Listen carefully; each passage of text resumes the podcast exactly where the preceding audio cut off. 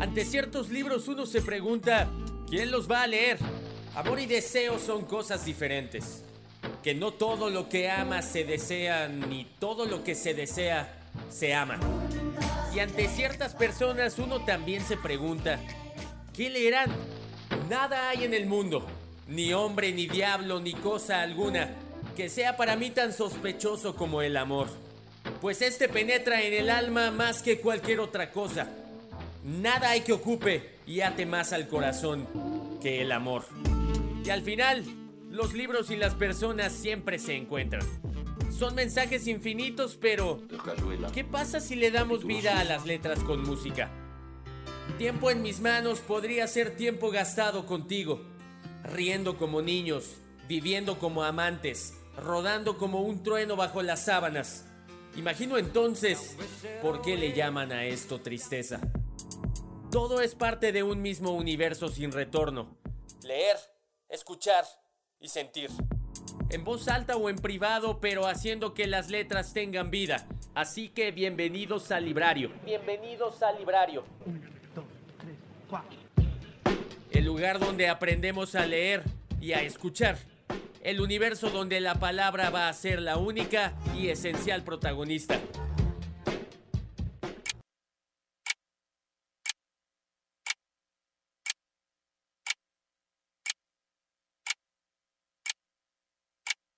Close your eyes and begin to relax. Take a deep breath and let it out slowly. Concentrate on your breathing. With each breath, you become more relaxed. Imagine a brilliant white light above you. Focus in on this light as it flows through your body. Allow yourself to drift off as you fall deeper and deeper into a more relaxed state of mind. Now, as I count back from 10 to 1, you will feel more peaceful and calm ten, nine, eight, seven, six. You will enter a safe place where nothing can harm you. Five, four, three, two. If at any time you need to come back, all you must do is open your eyes. One. Safe in the light that surrounds me of the fear and the pain. My subconscious mind starts spinning through time to rejoin the past once again. Nothing seems real, I'm starting to feel lost in the haze of a dream. And as I draw near, the scene becomes clear, like watching my life on a screen. Hello, Victoria,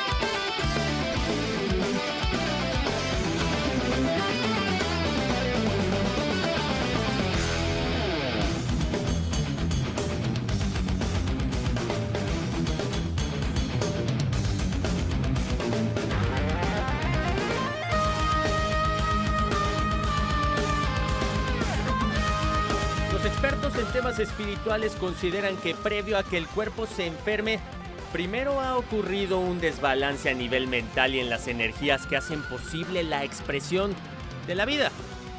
El equilibrio mental y una marcada inclinación hacia los aspectos positivos del mundo crean un sistema inmunológico muy fuerte que provoca que las personas se enfermen con mucha menor frecuencia.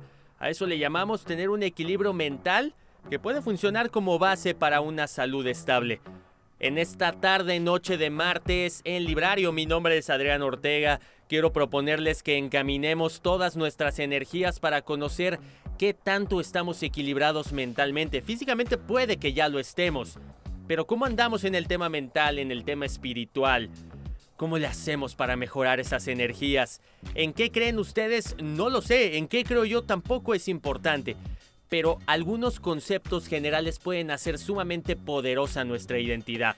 Hoy quiero hablarles en esta noche de radio sobre karma, la justicia infalible. Son conceptos muy generales, pero a su vez importantísimos para el movimiento Hare Krishna, que fue fundado por Abhay Charanaravinda Bhaktivedanta Swami Prabhupada, un religioso hindú que fue eh, entrenado por un destacado estudioso de la tradición religiosa de la India, Sarabasti, y que fundó varias escuelas y pasados los años fue trabajando en cómo le pasaba la estafeta al que hoy es uno de los grandes exponentes de este movimiento hindú.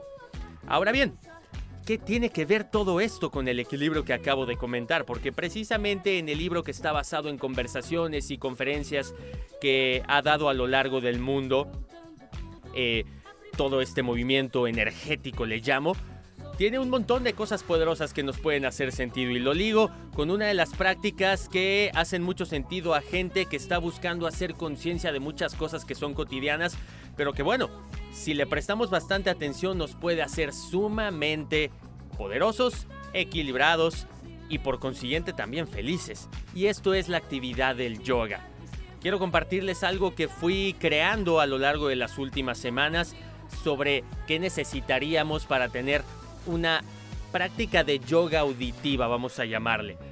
Antes de comenzar debemos observarnos cómo estamos física y mentalmente y realizar la práctica en dependencia de la respuesta que nosotros mismos estamos dando, porque en cada momento somos diferentes y debemos adaptar la práctica a nuestro estado actual.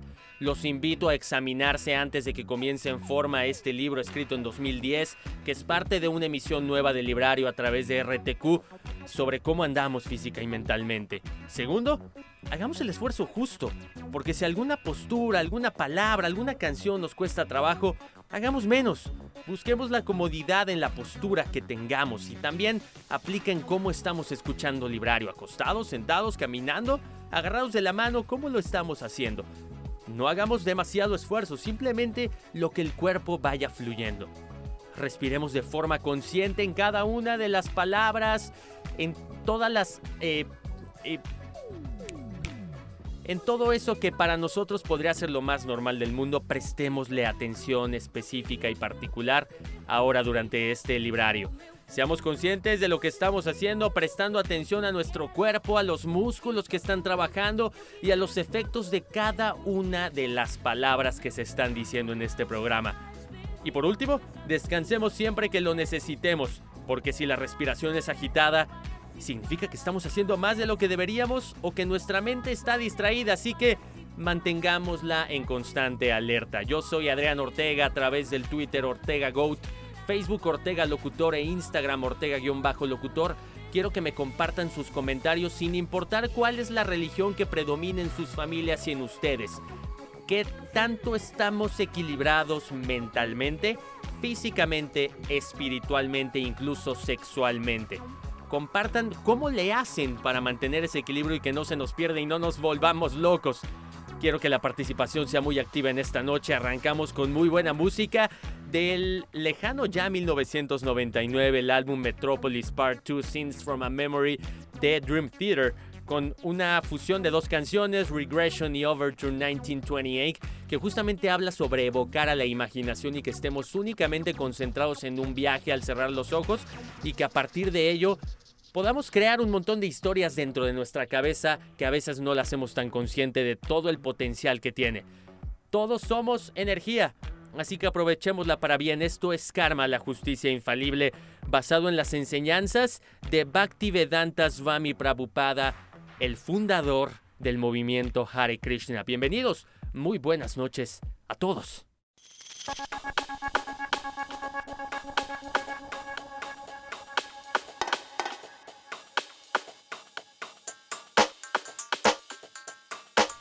Sin promover en el hombre una espiritualidad fanática o barata, este proceso nos enseña a conducir una vida ideal. En realidad, una vida carente de espiritualidad genuina es como la de un pez fuera del agua, pues nadie puede ser feliz sin vida espiritual. Las bases filosóficas del método de conciencia de Krishna se encuentran en las escrituras llamadas los Vedas, que son el reconocimiento revelado más antiguo que existe. Estos Vedas fueron recopilados hace 5.000 años por el gran sabio Vyasadeva, la encarnación literaria de Dios y que abarcan todos los aspectos de la vida del hombre y también todas las variedades de conocimiento que éste puede adquirir. Estas enseñanzas descienden mediante el sistema de sucesión discipular que comienza con el Señor Krishna mismo y han llegado por primera vez a Occidente a través de esta Sociedad Internacional para la Conciencia de Krishna, este proceso es muy diferente de los demás sistemas de meditación y de yoga, en los que los falsos mesías han fabricado enseñanzas y técnicas a gusto del consumidor, buscando el dinero y la atención de un público que es ignorante y también es fácil de ser engañado. Este libro es una presentación introductoria de lo que es el sistema de conciencia de Krishna e invitamos al lector a que continúe su propio sendero investigando profundamente estas enseñanzas con un criterio amplio y que por sobre todas las cosas lo complemente como ser humano. Aquí no hablamos de que sea buena, peor, mucho mejor o mucho peor una religión u otra. Es como el equilibrio es fundamental en nuestras vidas.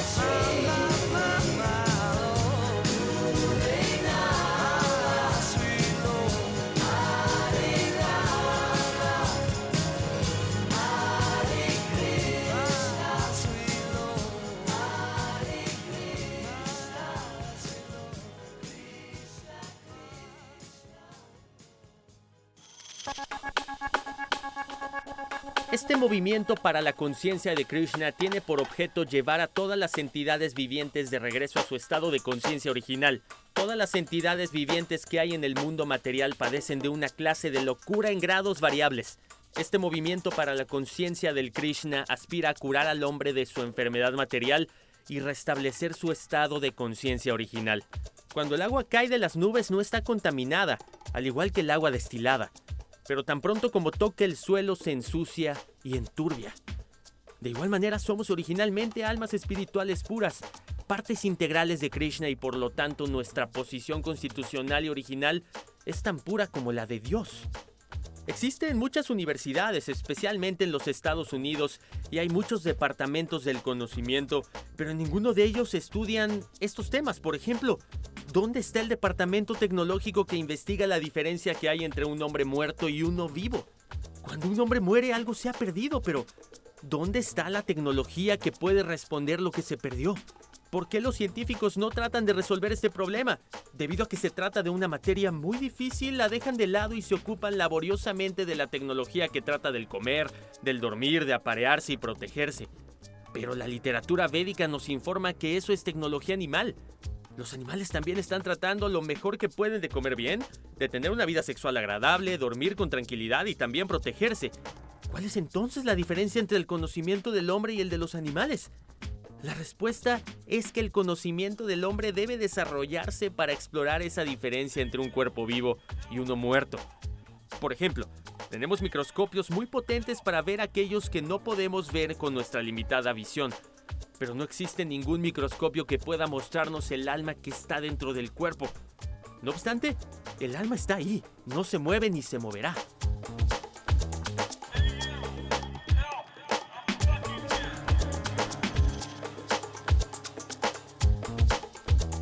Maya Sukaya. En verdad, eso es un hecho. Tenemos una civilización engañosa, todos los años se fabrican muchísimos autos y con ese propósito tiene que excavarse y prepararse muchísimas carreteras. Esto crea un problema tras problema. Por eso es Maya Sukaya. Felicidad ilusoria y no obstante estamos tratando de ser felices de esa manera. Estamos tratando de fabricar alguna manera de ser felices, pero solo eso crea otros problemas adicionales. Ustedes tienen en su país el mayor número de automóviles, pero eso no resuelve ningún problema. Ustedes han fabricado automóviles para ayudar a resolver los problemas de la vida, pero he experimentado que esto también crea más problemas. Cuando mi discípulo Dayananda quiso llevarme a un médico en Los Ángeles, tuve que tomarme la molestia de viajar 50 kilómetros antes de que pudiera siquiera consultar al médico. Una vez creados los automóviles, uno debe viajar 50 o 60 kilómetros para reunirse con los amigos. Uno puede volar de Nueva York a Boston en una hora, pero lleva más que eso solo llegar al aeropuerto. Esta situación se denomina Maya Sukaya. Maya significa falso, ilusorio. Estamos tratando de crear una situación muy cómoda, pero hemos creado otra situación incómoda. Así funciona el mundo material. Si no nos sentimos satisfechos con las comodidades naturales ofrecidas por Dios y la naturaleza y queremos crear comodidades artificiales, entonces tenemos que crear también alguna incomodidad. La mayoría de la gente no sabe eso. La mayoría de la gente cree que está creando una situación muy cómoda, pero en realidad está viajando 80 kilómetros para ir a la oficina a ganarse la vida. Y 80 kilómetros, obviamente, para regresar.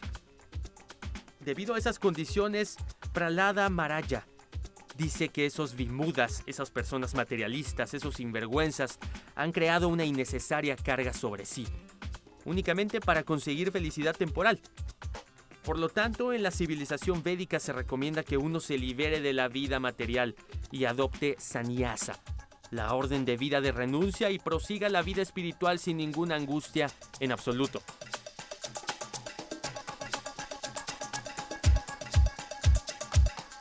En 2010 un vagabundo encontró en su bote de limosna un anillo de compromiso, Rastreó a la persona que lo había dejado caer ahí por accidente para devolverlo y a cambio durante la siguiente semana el mundo se organizó para conseguirle un lugar para vivir. Le repararon su bicicleta y recibió más de 100 mil dólares como donativo.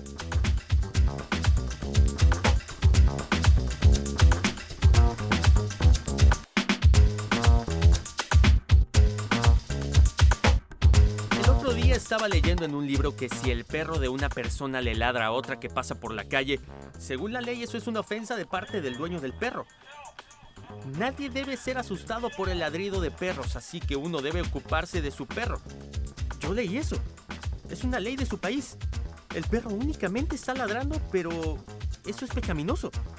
El perro no es responsable, porque es un animal. Pero debido a que el dueño del animal ha vuelto al perro su mejor amigo, él es responsable ante la ley. Si un perro ajeno entra a su casa no puede ser matado, pero los dueños del perro pueden ser enjuiciados. Así como el ladrido del perro es ilegal, asimismo cuando uno le dice algo ofensivo a otras personas, eso también es pecaminoso. Eso es igual que ladrar. Por lo tanto, las actividades pecaminosas se cometen de muchísimas maneras. Bien sea que pensemos en actividades pecaminosas o que hablemos algo pecaminoso o que de hecho cometamos alguna actividad pecaminosa. Todo ello se considera una actividad así, pecaminosa. Uno tiene que sufrir un castigo por todas esas actividades. Y aquí es donde entramos justamente al karma, la ley de la naturaleza. Para contrarrestar la actividad pecaminosa se requiere de una expiación proporcional a ella, un castigo. Las leyes de la naturaleza son muy sutiles y son administradas muy diligentemente, si bien la gente no lo sabe. En el Manusamita se sanciona el concepto de ojo por ojo, diente por diente, que en efecto es observado en todas partes del mundo.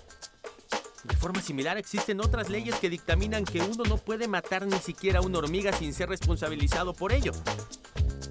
Como no podemos crear vida, no tenemos el derecho de matar a ninguna entidad viviente y por consiguiente las leyes hechas por el hombre que distinguen entre matar a un hombre y matar a un animal son imperfectas.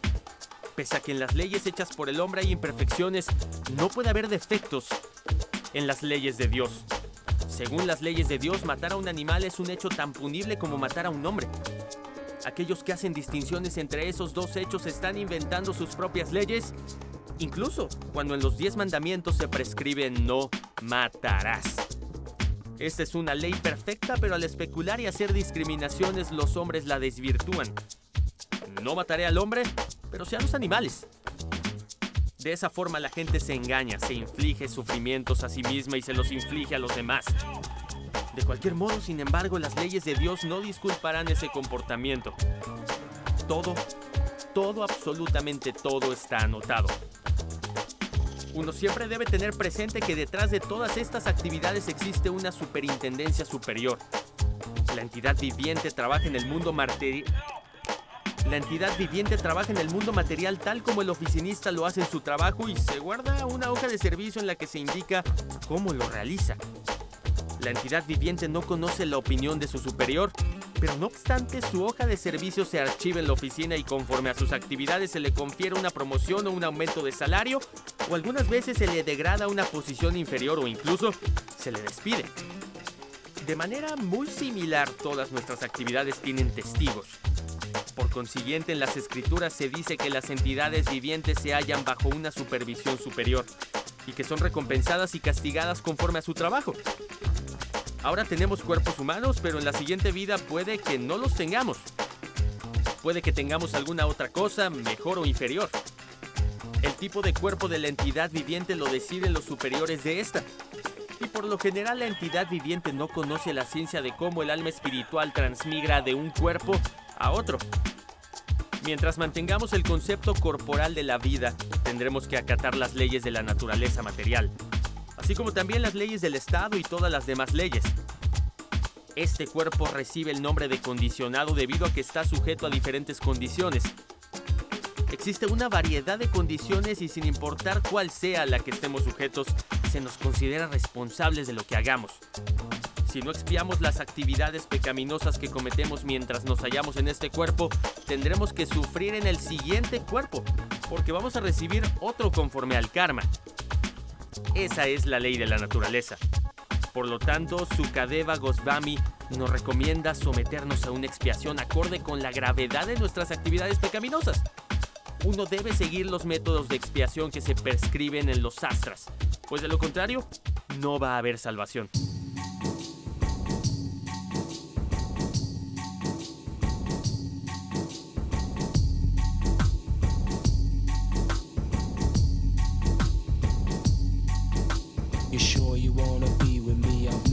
But lines say this love is best. Will leave us in emotional pace. Take a walk, taste a rest. No, take a rest. I seen you digging a hole in your neighborhood. You're crazy, but you're lazy. No need to live in a lean to. Your troubles must be seen to. See through money like it's paper. With faces I remember. I drink on a daily basis. Though it seldom cools my temper. It never cools my temper. Walking through the suburbs, they're not exactly lovers, you're a couple. Especially when your body's double duplicate, and then you wait for the next Kuwait. Karma coma, Jamaica and Roma, karma coma, Jamaica and Roma, karma coma,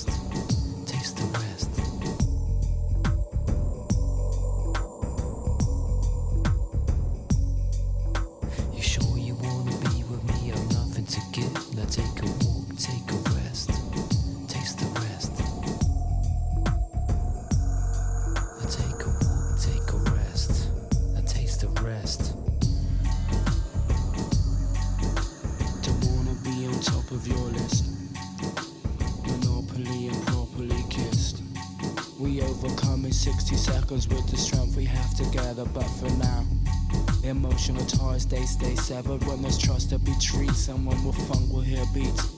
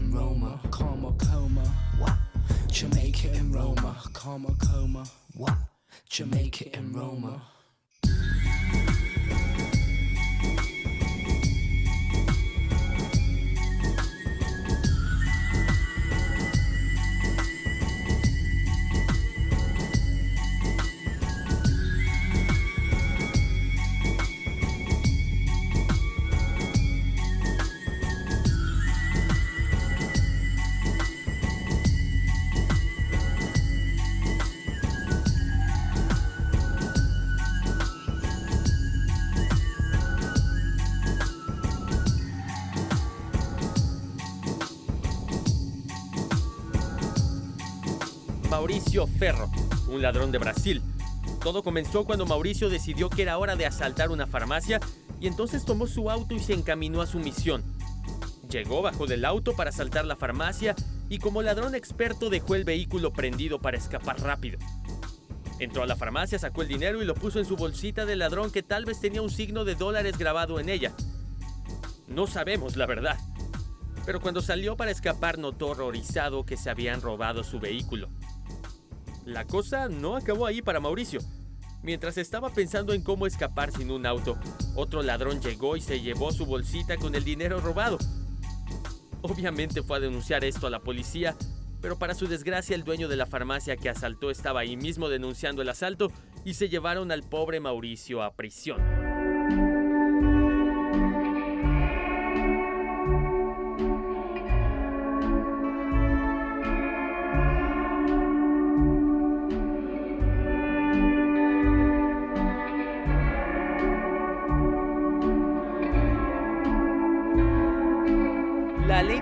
Es un ejemplo especial de la ley de la causa y efecto que establece que nuestras acciones físicas, verbales y mentales son causas y nuestras experiencias son sus efectos.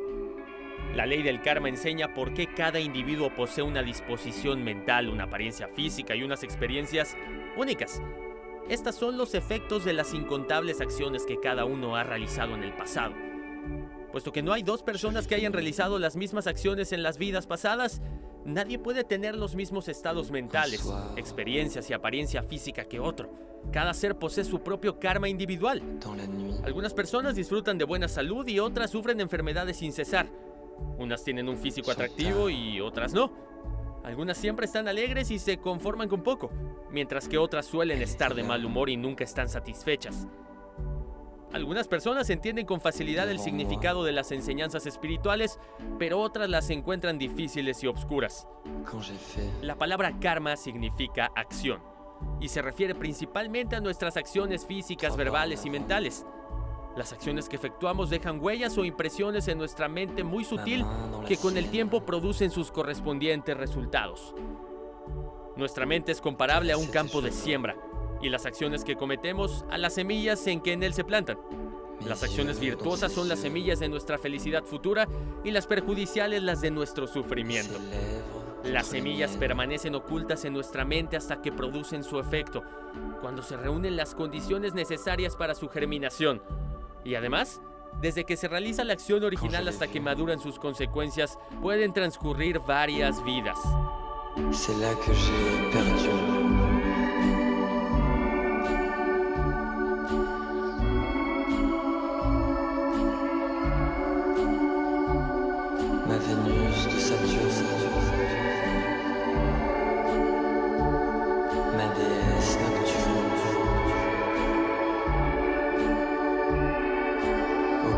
Fille de joie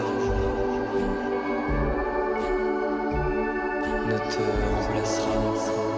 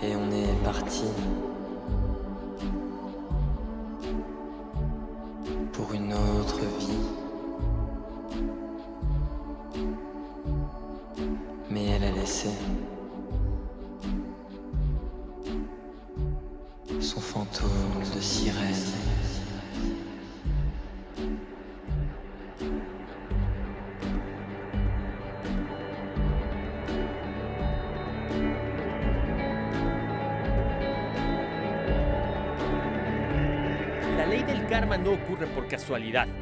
Encierra 12 leyes que dictaminarán cómo responderemos por nuestras acciones, pensamientos y sentimientos. La gran ley, la primera ley del karma, lo que siembres es lo que cosecharás. Esto también se le llama como la ley de causa y efecto. Ley de la creación. La vida no ocurre por sí sola. Requiere de nuestra participación. Somos uno con el universo dentro y fuera. Lo que nos rodea nos da pistas sobre nuestro estado interior. Seamos y hagamos de nosotros mismos lo que queremos tener en nuestra vida.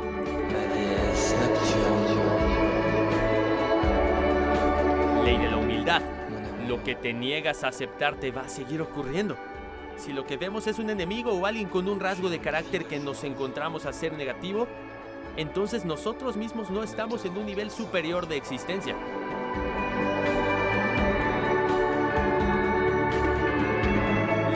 Crecimiento. Donde quiera que vayas, ahí estás. Para que podamos crecer en el espíritu somos nosotros los que debemos cambiar y no las personas, lugares o cosas que nos rodean. Los únicos dados que tenemos en nuestras vidas somos nosotros mismos y que es el único factor en el que tenemos control. Cuando cambiamos a quién y qué somos en nuestro corazón, también nuestra vida cambia. Ley de la responsabilidad. Cada vez que algo malo sucede hay algo mal en mí. Somos el reflejo de lo que nos rodea y lo que nos rodea nos refleja. Ley de la conexión. Incluso si algo que hacemos parece insignificante, es muy importante saber que se hace en conexión con todo el universo. Cada paso lleva al siguiente paso y así sucesivamente. Pasado, presente y futuro. Todos ellos están conectados. Ley del enfoque. No se puede pensar en dos cosas al mismo tiempo. Tienes que ir subiendo la escalera con un paso a la vez. Cuando se pierde el enfoque en el que vamos, despierta la inseguridad y la ira. Ley y hospitalidad. Si tú crees que algo es verdad, entonces en algún momento de tu vida serás llamado a demostrar que es verdad. Aquí es donde podemos poner en práctica lo que hemos aprendido. De aquí y ahora. Mirando hacia atrás, examinando es lo que nos impide estar totalmente en el aquí y ahora. Pensamientos viejos, viejos patrones de comportamiento, viejos sueños, ellos son solo lo que nos impide tener renovaciones. Ley del cambio. La historia se va a repetir hasta que aprendamos las lecciones de las cuales tenemos que cambiar en nuestro camino. De la paciencia y la recompensa. Todas las recompensas requieren de un esfuerzo inicial. Recompensas de valor duradero requiere trabajo paciente y persistente. La alegría verdadera nos ayuda a seguir haciendo lo que debemos estar haciendo y la recompensa que esperamos vendrá a su propio tiempo. No nos desesperemos. Ley de la importancia e inspiración. Siempre regresa algo de lo que hayas puesto. El valor de algo es un resultado directo de la energía y la intención que se pone en él. Cada contribución personal es también una contribución a la totalidad. Las contribuciones mediocres no tienen ningún impacto en la totalidad y el trabajo puesto en él disminuye.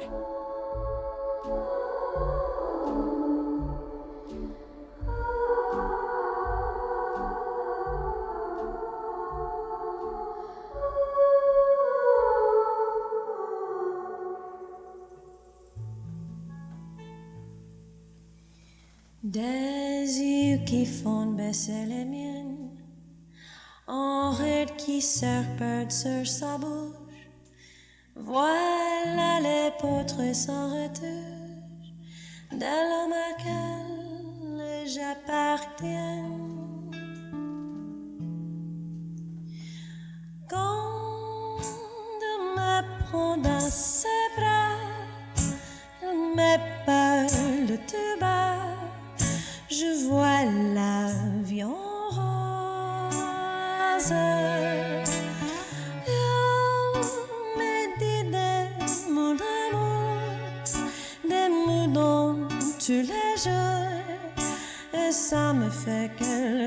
shine.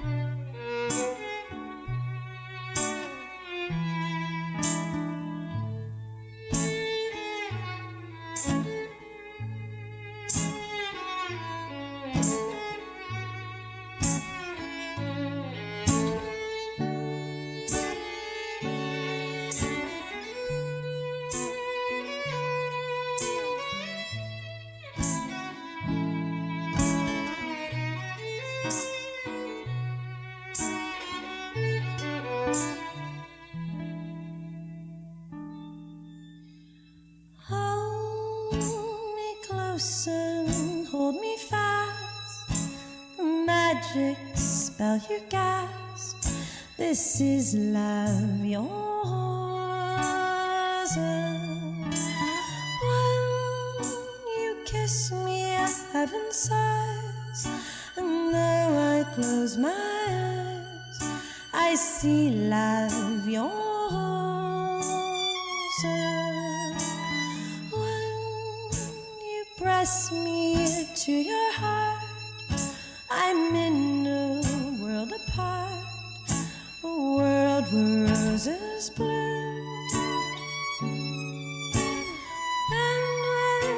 speak.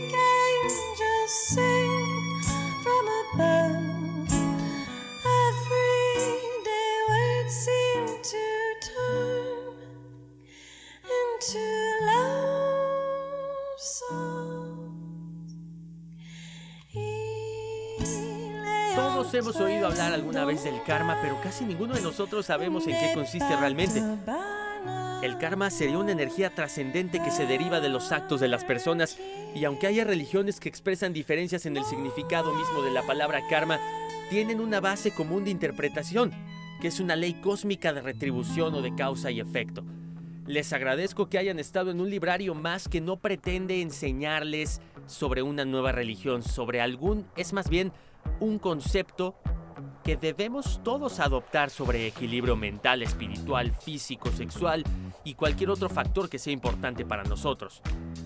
El fundador del movimiento Hare Krishna, Bhaktivedanta Swami Prabhupada, escribió en función a varias conferencias y conversaciones que tuvo con gente todos estos conceptos que hemos venido trabajando a través de esta hora de radio.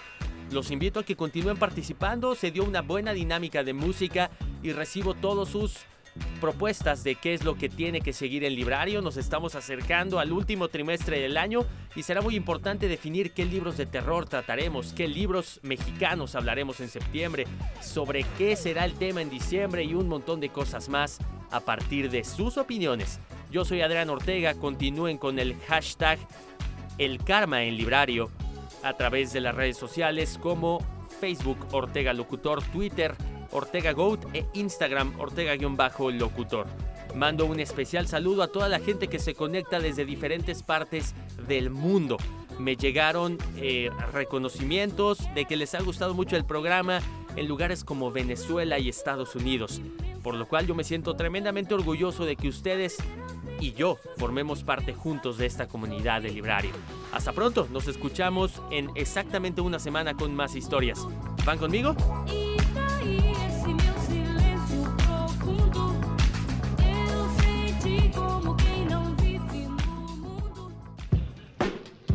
Tal cual Pablo Neruda aseguró que el amor es una sensación que trastoca todos nuestros sentidos y sensaciones, este programa radial llamado Librario estará de vuelta la siguiente semana para coleccionar nuevas anécdotas, nuevos libros, nuevas canciones que logren el gran objetivo de este programa, escuchar libros y leer música. Así que el Librario estará de vuelta muy pronto.